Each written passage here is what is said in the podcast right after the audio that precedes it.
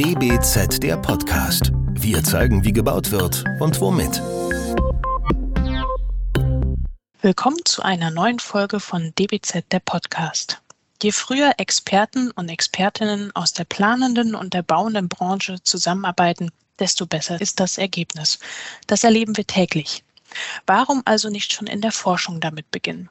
Und warum nicht gleich mit der geballten Frauen- und Männerkraft von verschiedenen Verbänden, die den guten Draht zur Politik und damit zur Entscheidung haben? Das Fraunhofer Forschungsprojekt Bauen 2030 Szenarien für zukünftige Bauwände ist ein Beispiel für eine solche Zusammenarbeit. Doch entstehen aus solchen interdisziplinären Projekten auch konkrete Maßnahmen für den Bausektor? Was kommt von Forschungsergebnissen auf unseren Baustellen noch an? Und welchen Einfluss haben große Verbände bei diesem Prozess? Darüber spreche ich heute und ich freue mich sehr, dass beide sich die Zeit nehmen konnten, mit Tim Oliver Müller, Hauptgeschäftsführer des Hauptverbandes der deutschen Bauindustrie und Dr. Tillmann Prinz, Bundesgeschäftsführer der Bundesarchitektenkammer. Das DBZ-Team heute bin ich, Mariella Schlüter. Hallo Herr Müller, hallo Herr Prinz, schön, dass Sie da sind. Hallo Frau Schlüter. Fangen wir gleich an. Das eben angesprochene Forschungsprojekt Bauen 2030 ähm, welches oder ja genau, welche jeweiligen Ergebnisse haben Sie für Ihre Verbände oder für die Kammer ähm, daraus für sich gezogen? Und gibt es eventuell auch noch weitere gemeinsame Projekte, Fragestellungen, die Sie zusammen voranbringen? Wer soll loslegen? Wer möchte loslegen? Na, da Tim Oliver Müller die, der Hauptverband der Initiator ist, gebührt ihm, denke ich, das erste Wort. Gut, ähm, erstmal, Frau Schlüter, vielen Dank, dass wir dabei sein äh, dürfen. Und ich finde es ganz klasse, dass wir das gemeinsam äh, mit dir, Tillmann, ähm, hier jetzt auch diskutieren. Denn ich glaube, es ist unglaublich wichtig, dass wir nicht immer nur den Blick auf die einzelnen Bereiche im Bauen, das heißt äh, die Planung unabhängig vom Bau, aber auch dann auch wiederum unabhängig vom Betrieb und von Erhalt lenken, sondern dass wir einfach in einer stetigen Kommunikation sind. Und ich glaube, wir können uns gut auch ähm, darauf verständigen, dass diese Kommunikation immer auf Augenhöhe stattfindet, sodass alle hier immer gleichberechtigt auch die Interessen, aber auch die Zukunftschancen, die wir natürlich auch gerade mit diesem Projekt Baustelle 2030 adressieren wollten, in den Blick nehmen. Für uns ähm, war Baustelle 2030 beziehungsweise die Initialzündung dafür wichtig, dass wir uns ähm, gemeinsam mit den Partnerinnen und Partnern in der Wertschöpfungskette entlang einfach mit der Zukunft des Bauens beschäftigen. Die Zukunft des Bauens ist für uns deshalb ähm, eine besondere Herausforderung, da wir anders äh, wie in den vergangenen Jahren doch vor gewaltigen Transformationsthemen stehen. Ich glaube, die drei Transformationsthemen, da erzähle ich keinem etwas Neues, sind natürlich das Thema Digitalisierung, sind das Thema Nachhaltigkeit, aber natürlich auch, wie wir äh, genügend Fachkräfte in unserer Branche in allen Bereichen Bereichen für uns gewinnen können. Und diese Themen sind nicht nur einerseits für uns eine große Herausforderung, sondern natürlich, und das ist jetzt keine Plattitüde, auch eine riesige Chance, beziehungsweise sie sind am Ende ja auch gesamtgesellschaftlicher Konsens. Sie sind vor allen Dingen aber, gerade wenn man auch das Thema Nachhaltigkeit sich anschaut, ähm, auch wieder eine verfassungsrechtliche Herausforderung, die ja ähm, mit den Klimaschutzgesetzen 2030 festgelegt worden ähm, sind. Und diese verfassungsrechtliche Verpflichtung, die daraus entsteht, ist es einfach innerhalb weniger Jahre, und es sind keine acht Jahre mehr, CO2-Emissionen zu senken. Und vor diesem Hintergrund war es für uns wichtig, mit der gesamten Wertschöpfungskette einfach das Thema Baustelle 2030 zu beachten. Was sind für uns, beziehungsweise was sind denn die, die drei, ähm, die drei sage ich mal, wesentlichen Punkte, die wir in diesem Forschungsprojekt ähm, adressiert haben. Wir haben erstmal versucht, äh, im Rahmen eines Szenarioprozesses uns gemeinsam verschiedene Perspektiven und verschiedene Inputs äh, zu sammeln und diese versucht dann auch ähm, äh, ja, zu, zu klassifizieren, beziehungsweise auch in eine gewisse Priorität zu bringen. Das heißt, wir mussten erstmal ein gemeinsames Verständnis über die verschiedenen Transformations- und Veränderungsprozesse für uns innerhalb ähm, erstmal ähm, klären, dass wir auch eine gemeinsame Absprungbasis, wie man so schön sagt, hat, um diesen Prozess auch vernünftig ähm, gestalten zu können. Das Zweite ist, dass uns, glaube ich, äh, immer wieder ähm, sowohl tagtäglich auf den Baustellen als auch in den Gesprächen im Rahmen dieses Szenarioprozesses bewusst geworden ist, dass diese Perspektiven, diese drei großen Transformationsthemen, die ich angesprochen habe, einfach multidimensional einfach adressiert werden müssen. Denn ähm, das, was wir bauen, wir bauen nicht nur in echt 3D, also mit mehreren Dimensionen Gebäude und Bauwerke, sondern es ist auch, dass diese verschiedenen Player, die dort zusammenkommen müssen, auch jeweils immer die Sichtweise des anderen für das eigene Handeln berücksichtigen müssen. Das war erstmal so die die, Grundvoraussetzung. Ähm, ganz interessant ist, ähm, dass wir ähm, dann im Nachhinein auch wesentliche Trends identifiziert haben, die auf die Branche einprasseln und daraus versucht abzuleiten, ähm, welche Trends denn ähm, für uns ähm, im Wesentlichen dann auch zu berücksichtigen sind. Ich sage mal, vielleicht mal zwei, drei ähm, herauszugreifen. Ähm, wir haben natürlich, wenn wir uns über das Bauen und wenn wir uns über das Instandhalten unterhalten, ist es ganz wichtig, natürlich die wesentlichen Pfeiler, und das ist natürlich der große Teil, den Tilman Prinz mit seinen Kolleginnen und Kollegen ähm, immer wieder äh, zu Recht anmerkt, ist, dass wir in der Planung schon sehr, sehr umfassend uns darüber Gedanken machen müssen, was denn im Nachhinein passiert. Und wenn wir dann die Dimension Nachhaltigkeit dazu nehmen, ist natürlich ähm, ähm, ist ganz wichtig, dass wir das Bauwerk nicht immer nur in der Planung und im Bau betrachten, sondern auch im Nachhinein, was passiert denn im Betrieb. Daraus entsteht dann dieses schöne Wort der Lebenszyklusansatz, dass wir einfach ganzheitlich diese Gebäude ähm, ähm, berücksichtigen müssen. Und Sie merken auch hier, dass einfach verschiedene Perspektiven schon dabei sind. Das zweite Thema ist, wenn wir das Thema Digitalisierung denken, dass auch hier eine Durchgängigkeit von Planung, von Bauen, von Betrieb einfach entsteht. Und diese Trends gemeinsam zu erfassen, war am Ende Ziel und auch Grundlage dieses Szenarios. Darf ich da eine Zwischenfrage noch stellen? Und zwar, ähm, Herr Müller, Sie sprachen gerade von Planung, von im Betrieb sein. Ist dann auch mitbedacht, dass, naja, das wieder Zerlegen von Gebäuden? Das, das ist natürlich Kreislauf? Genau, das ist natürlich eine, eine, Perspektive, die jetzt zunehmend äh, hinzukommt, denn ähm, wir merken ja gerade nicht nur in dieser ähm, sehr schlimmen Zeit, die wir heute durch den Russlands, äh, Russlands Krieg in der Ukraine erfahren, dass, aber auch grundsätzlich vorher war das schon ein Thema, Rohstoffe einfach knapper werden. Ja, das heißt auch hier die Frage, ähm, sich sowohl von einer Primärbaustoffproduktion unabhängiger zu machen, einerseits, aber natürlich gerade auch mit den Umwelt- und Klimaschutzzielen andererseits viel stärker dem Thema Recycling und Kreislaufwirtschaft zu widmen, ist einfach eine Pflicht und auch eine Herausforderung, die wir gerne annehmen in der Branche, was natürlich aber wiederum auch eine ganz andere Betrachtung auf das Bauen schon von vornherein mit sich bringt. Herr Prinz, was hat Ihre Kammer da mitgenommen?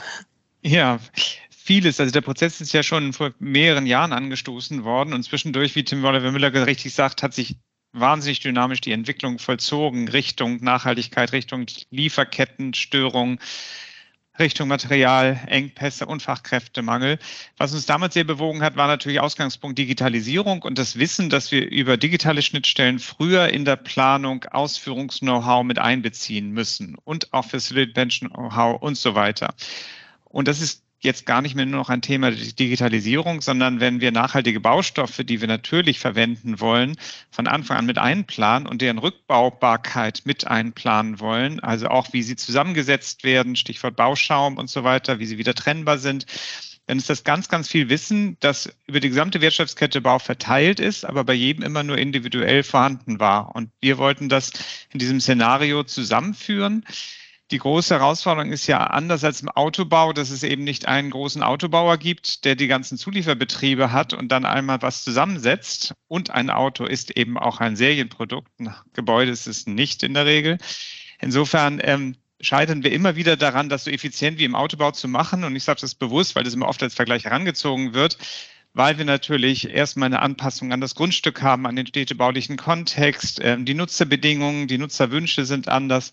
Insofern gibt es da ganz, ganz viele Variablen, die bei der Planung und beim Bau zu berücksichtigen sind. Und diese Szenarien, die wir entwickelt haben, sollen verdeutlichen, wir müssen verzahnter miteinander arbeiten, wir müssen uns besser austauschen, wir müssen besser kommunizieren, wurde ja eben schon gesagt, völlig richtig.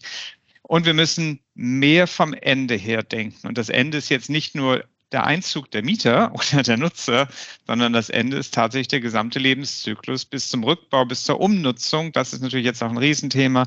So bauen, dass umgenutzt werden kann, dass verschiedene Bedürfnisse erfüllt werden können. Und wir fordern natürlich mittlerweile, das war damals am Anfang noch gar nicht so absehbar, mittlerweile sagen wir deutlich Umbau vor Neubau. Wir brauchen weniger Neubau, wir brauchen ressourcenschonend ähm, energieschonend, aus vielen, vielen Gründen identitätsstiftend. Insofern hat sich hier, würde ich sagen, die Rahmenbedingungen dieses, dieser Szenarien, die entwickelt haben, sogar fast noch ein bisschen verändert. Aber in dem Sinne, dass es noch wichtiger ist, verzahnter und enger zusammenzuarbeiten. Also insofern waren wir da schon auf dem richtigen Weg. Jetzt geht es weiter, das noch so auszugestalten, dass wir dann wirklich als Wertschöpfungskette Bau geschlossen auch auftreten können. Und hier kann ich dann auch schon gleich sagen, bevor wir uns alle in großer Liebe umarmen, da ist natürlich immer die Herausforderung, die Planung ist unabhängig, die Ausführung ist unabhängig, sie werden getrennt beauftragt vom Bauherrn, das Facility Management vielleicht auch noch, ein Projektsteuerer mischt auch noch mit. Also es gibt so viele Planungs- und Baubeteiligte, dass die große Herausforderung nach wie vor ist, und da sind Tim Oliver Müller und ich glaube, es ist völlig einig, die Herausforderung ist immer wieder zu sehen, wie können wir denn das optimieren, diese Schnittstellen? Wie können alle so zusammenarbeiten, dass am Schluss genau das rauskommt, was eigentlich alle wollen, nämlich ein nachhaltiges, baukulturell hochwertiges, im Kosten- und Zeitrahmen erstelltes Gebäude, das den Nutzerbedingungen komplett erfüllt. Daran werden wir jetzt weiterarbeiten. Gibt es da auch schon irgendwie konkrete Vorstellungen, wie man da zu Lösungen kommen kann? Oder, also ich meine, das Ziel ist ja klar, aber es äh, ist ja wahrscheinlich nicht äh, schon ein fertiges Handbuch, wie man sich verzahnt. Überhaupt nicht. Also ein neues Instrument sind ja die sogenannten Mehrparteienverträge, die jetzt ähm, gerade diskutiert werden. Also dass alle Planungs- und Baubeteiligten zusammen mit dem Bauherrn einen Vertrag schließen, an einem Tisch sitzen, auf Augenhöhe zusammen von Anfang an miteinander das Gebäude konzipieren. Eine Idee, die bei den Architektinnen und Architekten auf großes Interesse stößt, muss man wirklich sagen. Das, ähm, das sehen die als Chance, zu sagen wir, vielleicht klappt das dann. Ähm, die Sorge immer, dass der Architekt irgendwie Anhängsel eines, eines großen Bauunternehmung oder einer großen Bauindustrieverband und nicht Verband, sondern Bauindustrie ist und dann nur noch ein bisschen Bildchen malen darf, die würde in so einem Konstrukt genommen werden. Und wie groß diese Sorge ist in der Realität, glaube ich, kann ich gar nicht so wirklich beurteilen, aber Sie wollen ja Ihren Hörern auch was mitgeben. Und ich glaube, das ist ein großes Thema auf verbandspolitischer Ebene, sich zu positionieren und die eigenen Interessen nach vorne zu stellen. Und ich glaube, die wahren Interessen, nämlich gemeinsam ein gutes Bauwerk herzustellen, gehen dann manchmal so ein bisschen unter. Insofern freue ich mich, dass auch wir in diesem Podcast deutlich machen können, wir versuchen die Branche hier zusammenzubringen. Herr Müller, möchten Sie hier auch noch etwas ergänzen oder?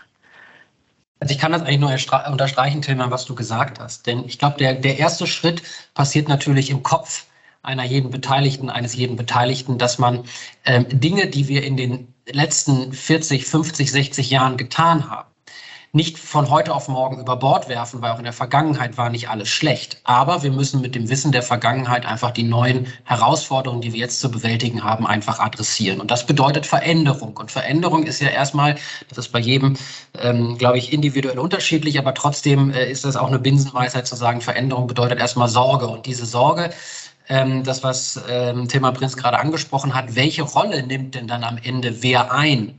Die besteht natürlich. Und hier müssen wir, und das ist die Aufgabe der Verbände, auch unsere äh, Mitglieder entsprechend mitnehmen und ähm, vielleicht zwei wesentliche ähm, Botschaften äh, senden. Die erste Botschaft, und das zeigt natürlich auch die Politik mit den sehr ambitionierten Zielen, es bleibt erstmal für alle genug zu tun. Ja, also es bleibt für alle die Möglichkeit, genügend Geld zu verdienen. Das ist natürlich das, was jedes wirtschaftlich betriebene Architekturbüro und jeder wirtschaftlich betriebene Baubetrieb erstmal möchte, ist Geld zu verdienen, um seine Beschäftigten auch zu bezahlen, das wirtschaftliche Fortgehen zu sichern. Und das Zweite ist, dass selbst wenn wir verändern, und selbst wenn sich vielleicht auch Prozessketten nicht ähm, ähm, anders aufstellen, aber mehr verschränken und wir integrativer denken, ähm, dass auch jede Einzelleistung, ja, sowohl des Planers, des Architekten, äh, aber auch des Bauunternehmens einfach gebraucht werden, um diese Ziele, auf die wir uns gemeinsam festgelegt haben, zu erreichen. Und ähm, wenn wir dieses Mindset erstmal ähm, verändern und sozusagen ähm, ähm, die Funktion dessen, ja, das, was wir eigentlich hier erreichen müssen, ähm, klar ist, dann ist die Form und das, was, was Tilman Prinz gerade ansprach, ähm, mit einem Allianzvertrag Vertrag ähm, da gibt es noch andere Formen auch des partnerschaftlichen Zusammenarbeitens, ob das jetzt ein Mehrparteienvertrag oder Zweiparteienvertrag. Und dann ist immer die Frage, ist der Planer eher bei der auftraggebenden Seite zuzuordnen oder gemeinsam mit den Bauausführenden? Ich glaube, das zweite ist immer ein bisschen schwieriger, weil die Sorge noch ein bisschen größer ist. Aber auch hierfür müssen wir dann einfach Lösungen finden, um eben, wie gesagt, das optimierte Bauwerk für die Nutzerinnen und Nutzer zur Verfügung zu stellen. Denn am Ende werden wir daran gemessen. Derjenige, die Kundin, der Kunde, der das Bauwerk benutzt, ob eine Straße, eine Brücke oder am Ende ein Hochhaus oder ein Wohngebäude, ähm, die fragen ja nicht, wie haben die sich denn da im Prozess ähm, zusammengetan, gestritten oder nicht gestritten, sondern die wollen, dass es am Ende funktioniert. Das heißt, unsere Visitenkarte für die Branche, ja, sowohl für die planenden als auch für die ausführenden Berufe, ist am Ende das fertige Bauwerk. Und hier müssen wir alles daran setzen, das gemeinsam richtig gut hinzubekommen.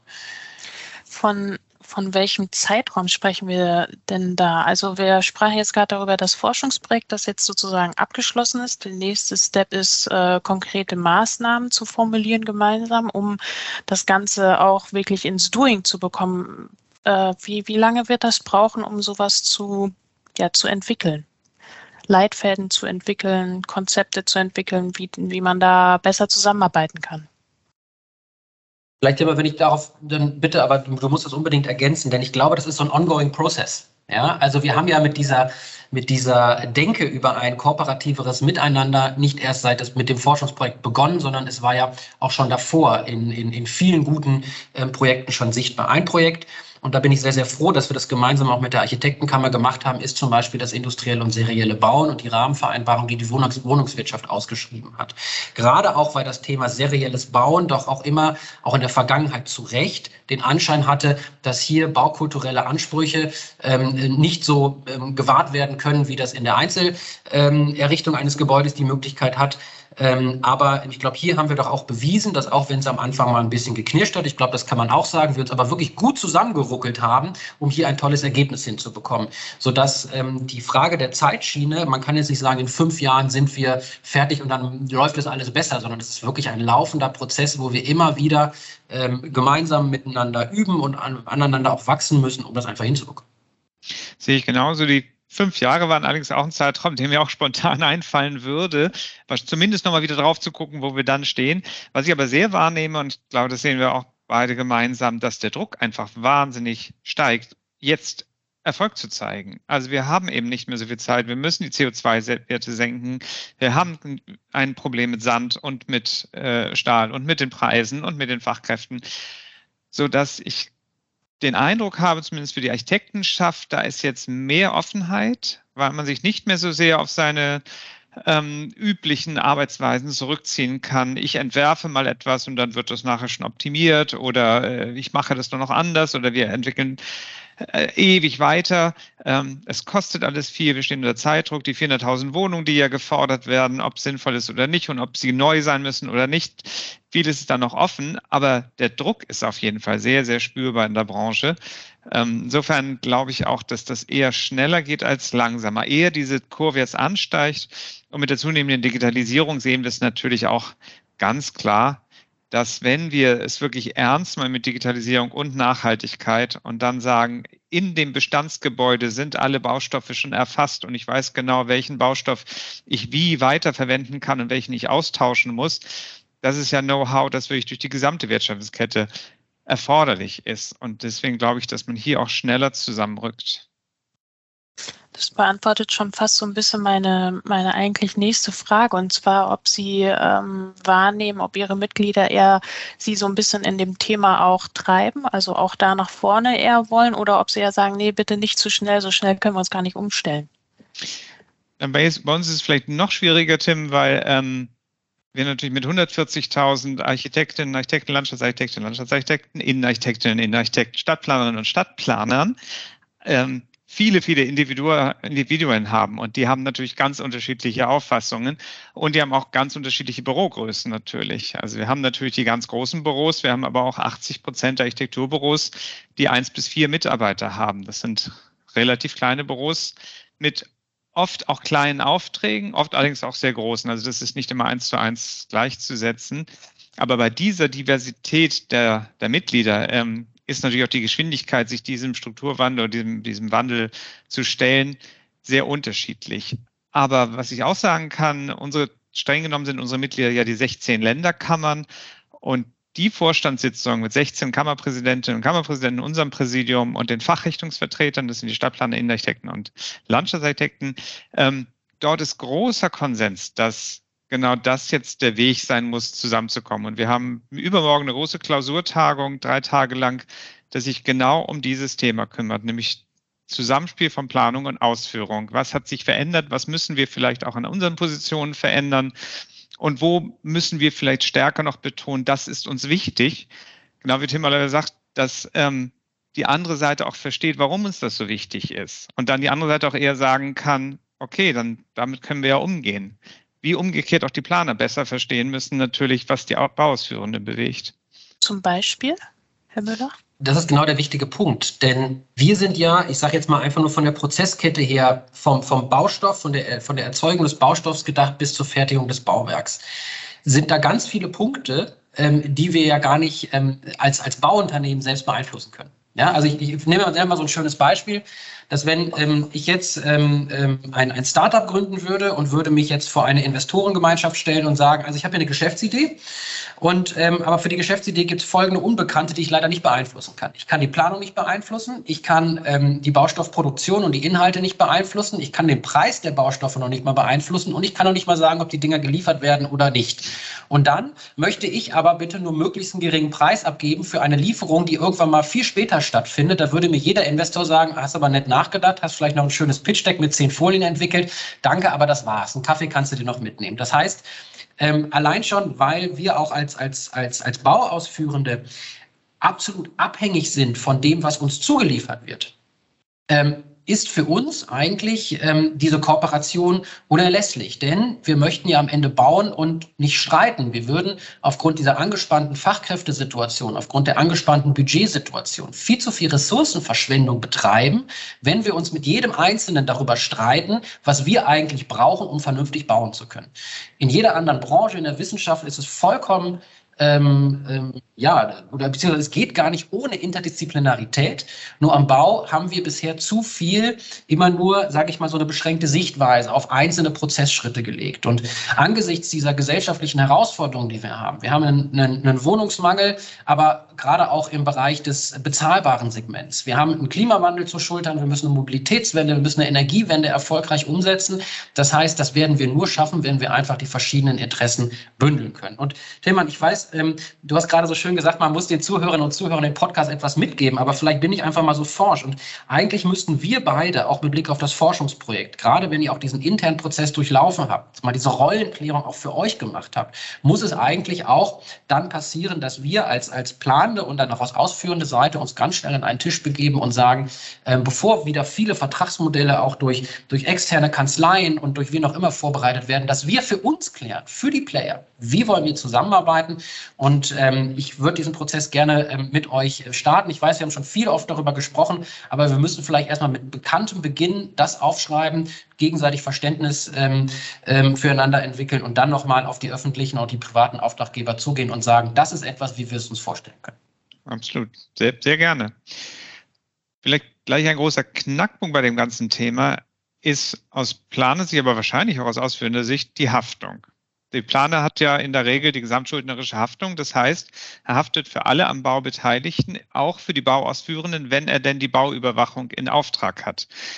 Und das Problem ist nicht, dass die Bauausführenden ständig Fehler machen, der Architekt haftet dafür, sondern das Problem ist, dass bei der Bauausführung am Bau ja alles möglich passieren kann. Da reicht ja schon, wenn in der Schubkarre, wo der Beton angemischt wird, noch ein bisschen zu viel Sand drin ist und der Beton hält nicht mehr und bröckelt und es bricht zusammen. Dann ist in erster Linie wahrscheinlich der Verursacher direkt haftbar, das ist klar. Und dann, um das ganz genau zu erklären, geht es darum, dass das, das Bauunternehmen, das vielleicht da in erster Linie haftet, aber insolvent geht. Und dann darf und kann sich der Bauherr, und er tut es auch beim Architekten, schadlos halten. Und das ist so ein riesen, eine riesen Gewitterwolke, die über allen Planerinnen und Planern hängt. Ähm, und wie Tim Oliver gerade sagt, ähm, da müssen wir wirklich zusammenkommen, überlegen, wie, wie können wir das entschärfen. Bei einigen Architekturbüros führt es dazu, dass sie gar keine Bauüberwachung mehr machen. Klar, das ist eine Modell, Geschäftsmodellentscheidung. Aber der Sinn der Sache ist es ja eigentlich nicht, denn man hat ja die Idee ist ja schon, dass man das, was geplant wird, auch verfolgt, begleitet, damit es eben auch genau so, wie es geplant wird und wie der Bauer es auch haben möchte, auch umgesetzt wird. Also das sind so Dinge, da gibt es natürlich Versicherungsmodelle, Multiriskversicherung, Gesamtversicherung, ähm, Objektversicherung, aber das ist so etwas, was immer wieder hervorgehoben wird, äh, wo wir uns, glaube ich, vertieft mal mit beschäftigen müssen. Bei den Planern, Planern, das kennst du, geht es dann gleich darum, die gesamtschuldnerische Haftung muss abgeschafft werden. Das ist erstmal ein Instrument, was im BGB verankert ist. Und das wäre auch gar nicht der Sinn der Sache, die gesamtschuldnerische Haftung abzuschaffen. Die gilt für viele Dinge im Werkvertragsrecht. Ähm, aber äh, durch das Bauvertragsrecht ist das schon etwas relativiert worden. Aber das sind so Schlüsselknackpunkte, ehrlich gesagt, an denen wir immer wieder landen. Und selbst wenn wir uns ganz, ganz, ganz, ganz einig sind, an solchen Stellen kommen wir dann nicht weiter. Insofern ähm, ist der Podcast heute auch ein schöner Auftakt, nochmal zu sagen, jetzt müssen wir mal diese Barrieren durchbrechen, vor denen wir immer wieder stehen. Kann bei solchen Punkten, wo man dann, ähm, ich sage jetzt mal ganz plakativ, zu zweit nicht, nicht weiterkommt, kann in so einem Fall die Politik helfen, ein Bundes äh, zum Beispiel oder äh, kommt man mit denen eigentlich nur mit den fertigen Lösungen an? Ja, also ich würde sagen, in diesem Fall Erstmal ist es das Justizministerium vor allen Dingen, was, was wir hier brauchen. Ich glaube, das Bauministerium, ich weiß gar nicht, Tim, wie, wie du siehst, ist insgesamt sehr hilfreich, weil es einfach mehr Aufmerksamkeit auf die gesamte Branche lenkt. Und plötzlich kommt auch eine Ministerin zur Veranstaltung und äußert sich und nicht nur eine Staatssekretärin. Nichts gegen Staatssekretäre, aber Minister haben dann doch mal anderes Gewicht. Insofern ist so ein Bauministerium sicherlich hilfreich. Ähm, und das Bauministerium ist auch offen, glaube ich, sowas zu diskutieren. Allein es sortiert sich ja noch wie wild und das, glaube ich, dauert noch ein bisschen. Insofern ist das mit den Ansprechpartnern noch so ein bisschen hakelig. Aber der ist schon der richtige Ansprechpartner wahrscheinlich weiß nicht, wie siehst du es, Tim? Ja, also ich bin bei dir, dass das Bauministerium für uns erstmal wichtig ist, weil es auch die Wichtigkeit der Branche und damit auch die Ziele, die dahinter stehen, einfach unterstreicht. Ne? Von daher kann man ähm, der, der neuen Bundesregierung einfach nur gratulieren, dass sie das auch wirklich mal gemacht hat. Über das Thema Kompetenzen, ähm, klar, da muss man dann sprechen, weil in der Tat ähm, leider hat das Bauministerium für das Bauen an sich ähm, nicht alle Kompetenzen im Hause, um auch jegliche Bereiche des Bauens auch selbst regulieren zu können. Ne? Also Sanierung macht ähm, Herr Dr. Habeck, ähm, das ganze Thema Mieten und, und, und Baurecht macht Herr Buschmann, ähm, das Thema Verwaltungsmodernisierung ist irgendwo noch im Innenministerium äh, verhaftet und bei der Digitalisierung will Herr Wissing auch noch ein bisschen mitsprechen. Ja, also vielleicht kann man auch sagen, Bauen ist so ein bisschen Bewährungsprobe der Ampel, ne? weil wir haben so in jedem, jedem Punkt haben wir irgendwo eine andere Farbe. Aber ähm, Sie, ähm, und das damit meine ich jetzt Frau Geiwitz, als Ministerin hat deswegen die große Aufgabe, vielleicht auch wie so ein ja, so, so ein Projektleiter oder eine Bauleiterin ne, versuchen, alle Dinge so zusammenzuführen, damit es eben am Ende auch funktioniert. Ich glaube, diese Themen, die Timon Prinz gerade angesprochen hat, ähm, zeigen, dass es doch aus jeder Perspektive sehr individuelle ähm, ähm, Knackpunkte und Problempunkte gibt, die wir aber auch gemeinsam diskutieren und vor allem dieses Verständnis, was wir schon mehrfach adressiert haben, entwickeln müssen. Ähm, und da bin ich einfach ganz pragmatisch als BWLer zu sagen, immer Form follows Function. Ja, und wir müssen einfach schauen, wie wir, und da sind, glaube ich, auch diese neuen Vertragsmodelle, die wir gerade schon mal gestreift haben, auch wie so ein Mehrparteienvertrag, ein Alliancing, geben, glaube ich, auch nochmal Möglichkeiten, auch Risiken anders ähm, zu allokieren indem man eben sagt, man hat ähm, gemeinsame Risikotöpfe, in die jeder einzahlt, wie er einfach auch wirtschaftlich leistungsfähig ist und wie wir dann eben auch nach dem, nach dem Verursacherprinzip beziehungsweise ähm, auch nach diesem Prinzip, derjenige sollte die Risiken managen, der sie am besten beherrschen kann, äh, auch versuchen gehen vorzukommen. Aber dieses Verständnis, ähm, das oder beziehungsweise auch erstmal sich zu trauen, diese Dinge vorzu, äh, vorzubringen und dann demjenigen, dem man sie vorträgt, ähm, dass da nicht gleich die, die, die Schotten runtergehen und sagen, ach, jetzt kommen die schon wieder mit ihrer, ne? Das, das, das ist wirklich der große Knackpunkt, den wir einfach alle gemeinsam überwinden müssen. Das ist ein schöner Punkt, wo ich gerne noch ansetzen möchte, weil, Tim, das, was finde ich ganz wichtig ist, das ist ja wirklich unsere Aufgabe als, als Verbandsgeschäftsführer, diese Übersetzungsarbeit zu leisten. Denn genau das passiert in den Runden. Wenn, wenn die Architektin, der Architekt auf den Bauunternehmer, Bauunternehmerin trifft, dann endet das oft ganz schnell, weil sie so in ihren Rollen verhaftet sind. Und ich glaube, das ist die große Chance und die große, ja, nicht nur Bewährungsprobe, sondern es ist einfach unsere Aufgabe, diesen Gesprächsleitfaden immer wieder herzustellen mit anderen Formaten, mit dem Gutachten, mit Gesprächskreisen, mit immer wieder neuen Konstellationen, muss man sagen, auch neuen Personen, um zu sagen, wir wollen doch alle irgendwie in die gleiche Richtung und wir versuchen euch das zu ermöglichen. Das ist, ähm, ist ehrlich gesagt auch so schön an dieser Aufgabe. Ziemlich reizvolle, das äh, klingt mhm. auch so, ja. Ähm, dann komme ich mal zu meiner vorletzten Frage und zwar, was sind Ihre Ziele nicht für 2030, sondern 2025? Also schon ein bisschen konkreter, würde ich sagen. Ähm, haben, haben Sie Ziele, wo Sie sagen, boah, das sind, das sind äh, Meilensteine oder das sind Steine, die ich bis dahin schaffen kann? Oder wir?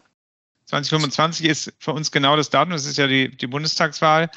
Und ähm, bis dahin wollen wir die neue HOI durchgebracht haben. so ist der Plan. Und zwar ist das so getaktet, auch mit dem Bauministerium, dass dann die letzte Bundestagssitzung und auch Bundesratssitzung gelaufen ist und das hoffentlich alles durchgeht. Das ist im Augenblick die Idee. Und genau in dieser HOI soll sich auch dieses integrative Zusammenarbeiten viel besser abbilden. Ganz klar. Weil die wird auch oft als, als Argument genommen, dass das alles so getrennt sein muss. Und das ist es natürlich. Seine, es sagt ja überhaupt nicht, wie man arbeitet, es sagt, wie, das, wie man es bezahlt. Aber wie man arbeitet, soll natürlich verzahnt stattfinden und das soll in dieser neuen HWI bis 25 konkret durchgebracht sein. Ähm, also ich bin ähm, jetzt, also ich würde es nicht an einem einzigen konkreten äh, Projekt oder an einem konkreten Legislativakt für uns ähm, festmachen. Ich würde es versuchen, ein bisschen breiter zu spannen und zwar insofern, als dass wir die nächsten drei Jahre nutzen ähm, müssen, um Regulatorik in verschiedensten Bereichen so hinzubekommen, dass wir einfach die darauffolgenden Jahre möglichst viel gutes Bauen ermöglichen, um eben Klimaschutzziele zu erreichen. Ähm, ich mache das mal an einem Beispiel. Wenn wir zum Beispiel ähm, sagen, wir wollen viel stärker in das Thema Recycling und Kreislaufwirtschaft rein. Gibt es einfach regulatorische Hürden, insbesondere auch im Vergaberecht, wo wir einfach nicht weiterkommen. Wir könnten technologisch mehr anbieten, gerade auch im Bereich Einsatz neuer Baustoffe, alternativer Baustoffe. Wir werden aber von der Regulatorik dazu nicht aufgefordert. Nein, ich würde sogar sagen, wir werden gehindert. Also wenn die öffentlichen Auftraggeber immer auf den Primärbaustoff, also auf den neu erzeugten Baustoff zielen und einen Recyclingbaustoff gar nicht erst zulassen, ist das für uns aber am Ende auch für die Zielerreichung gesamtgesellschaftlich ein Problem. Das ist das eine. Das andere ist, was wir möchten, wir möchten endlich mal das Thema Digitalisierung und damit auch den Einsatz digitaler Arbeitsmodelle, am Bau ist ja immer dieses Thema Building Information Modeling, äh, eines der großen Themen möchten wir auf die Grundlagen bringen, dass wir einerseits, und da bin ich auch bei dem Thema Bezahlung, da geht es um eine allgemeine technische Vertrags, allgemeine technische Vertragswerk, eine sogenannte ATV, dass wir auch ganz genau wissen, wie muss der Auftraggeber solche Leistungen bestellen und wir wissen, wie wir kalkulieren müssen, damit wir auch dort vom Gleichen sprechen. Aber es geht auch um Standardsetzung im Bereich Digitalisierung. Dies, dieses ganze Thema äh, einheitlicher Produkt- und Merkmalskatalog. Wir machen seit zu vielen Jahren rum und versuchen immer, wer hat welchen Standard und jeder macht es für sich alleine. Auch hier geht es eigentlich darin, gemeinsam mit dem Auftraggeber eine Sprache in der Digitalisierung zu entwickeln, dass ähm, der, ähm, derjenige, der plant und derjenige am Ende ausführen soll, ganz genau weiß, ähm, was ist denn eigentlich ähm, ähm, digital zu planen, wie sieht das Ganze aus und wie kommen wir denn da weiter und vor allem, dass wir auch eine gewisse Standardisierung reinbringen, das heißt Lernen durch Wiederholungseffekte, Ressourceneffizienz durch äh, Wiederholungseffekte, dass wir das einfach hinbekommen. Was für uns auch ganz wichtig ist, ist, dass wir das ganze Thema VOB, das heißt unsere Art, wie wir ausschreiben und wie wir Verträge bilden, weiterentwickeln müssen. Ja, die VOB ist ein seit ähm, ja, Jahrzehnten, fast schon einem Jahrhundert gewachsenes Vertragswerk, das bisher in der Praxis auch gut funktioniert hat. Und wir wollen die VOB gerne erhalten, aber sie muss natürlich in einigen Punkten modernisiert werden. Das ist nicht nur die Anpassung an das Bauvertragsrecht, und hier spreche ich gar nicht von einer direkten 1 zu 1 Umsetzung, sondern wir müssen einfach schauen, wie wir gemeinsam die VOB an das gesetzliche Leitbild heranführen ähm, und entsprechend weiterentwickeln, sondern dass wir auch ähm, die VOB so nutzen, dass auch dort das Integrative, das Miteinander stärker betont wird und nicht, wie es oft jetzt da ist, dass wir sehr, sehr stark in so eine Paragraphenexegese uns verlieren und jeder versucht dadurch sein Risiko äh, zu minimieren, aber weiß ganz genau, dass er dadurch auch wieder Konfliktpotenzial mit jemandem außen erzeugt. Das auch hier, ähm, das sind für, äh, ist das, ist das einfach ein großes Thema. Ähm, das heißt, so diese drei Themen, Nachhaltigkeit, ähm, mehr ermöglichen, Digitalisierung ähm, ja, standardisieren und handhabbar machen und dann eben auch faire Verträge, um sich auf Augenhöhe zu begegnen. Das sind so die drei großen Punkte, die ich sage, wäre ein schönes Ziel, wenn wir es erreichen, auch wenn ich weiß, dass es manchmal sehr lange dauert. ja, aber ich äh, schätze mal, wenn es so äh, über, über verschiedene Perspektiven auf die Dinge geschaut werden, dann ist das schon, glaube ich, äh, gar nicht mal so, so un unwahrscheinlich, dass es geschafft wird.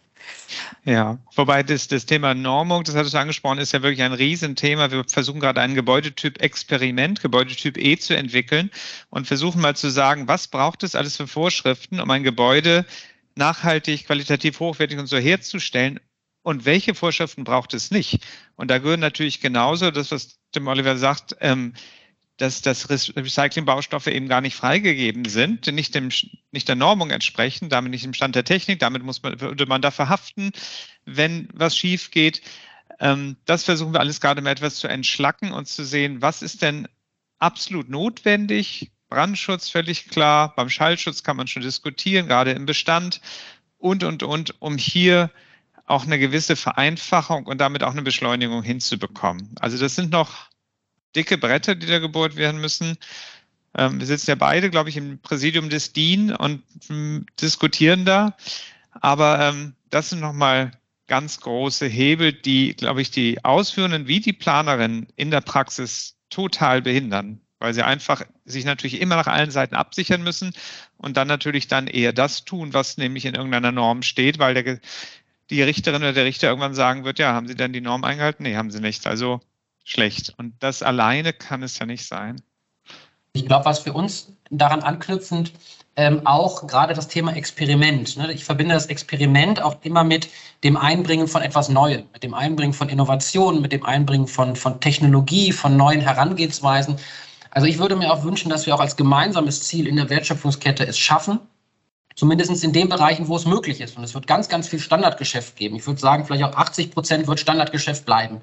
Aber in den letzten 20 äh, Prozent, dass wir dort vielleicht auch durch die neue Vertragsmodelle, durch ein neues Miteinander die Möglichkeit bekommen, schon ganz, ganz früh mit neuen Ideen, mit technologieoffen, mit neuen Arten, wie man Baustoffe verschiedenartig kombinieren kann, wie man vielleicht auch digitale Ansätze von der künstlichen Intelligenz angefangen bis ähm, ja, so Augmented Reality auch in der Betriebsphase, dass wir hier auch mehr Experimentierraum insgesamt auf Baustellen bekommen. Denn Bauen ist nicht ähm, ähm, monothematisch und wir, wir werden auch künftig viel noch mit, mit, mit Steinen aufeinander arbeiten, aber es gibt eben noch ganz viele andere Herangehensweisen und die kriegen wir momentan nicht in die Bauprojekte rein. Für den, fürs Bauunternehmen ist es so, wir kriegen ein Leistungsverzeichnis, heften einen Preis dahinter, der muss möglichst günstig sein ähm, und ähm, wenn der Preis nicht stimmt, dann streitet man sich am Ende und versucht es über die Nachträge wieder reinzuholen. Und das ist einfach auch eine Herangehensweise, die ist, die ist nicht mehr zeitgemäß. Da kommen wir einfach nicht mehr hin. Und gleichzeitig wird durch dieses Vorgehen dieses, diese Innovationskraft und die ingenieurtechnische Leistungsfähigkeit, die in der Branche in allen Bereichen vorhanden ist, einfach ausgecancelt.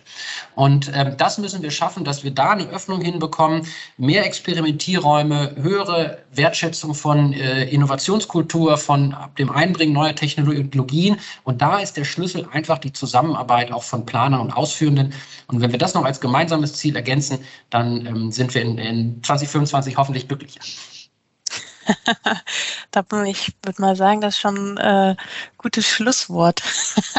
ich hätte eigentlich noch eine Frage, aber eigentlich ist es genau das, nämlich der Aufruf an, an Zuhörer und Zuhörerinnen. Ich glaube, der war schon darin versteckt, oder?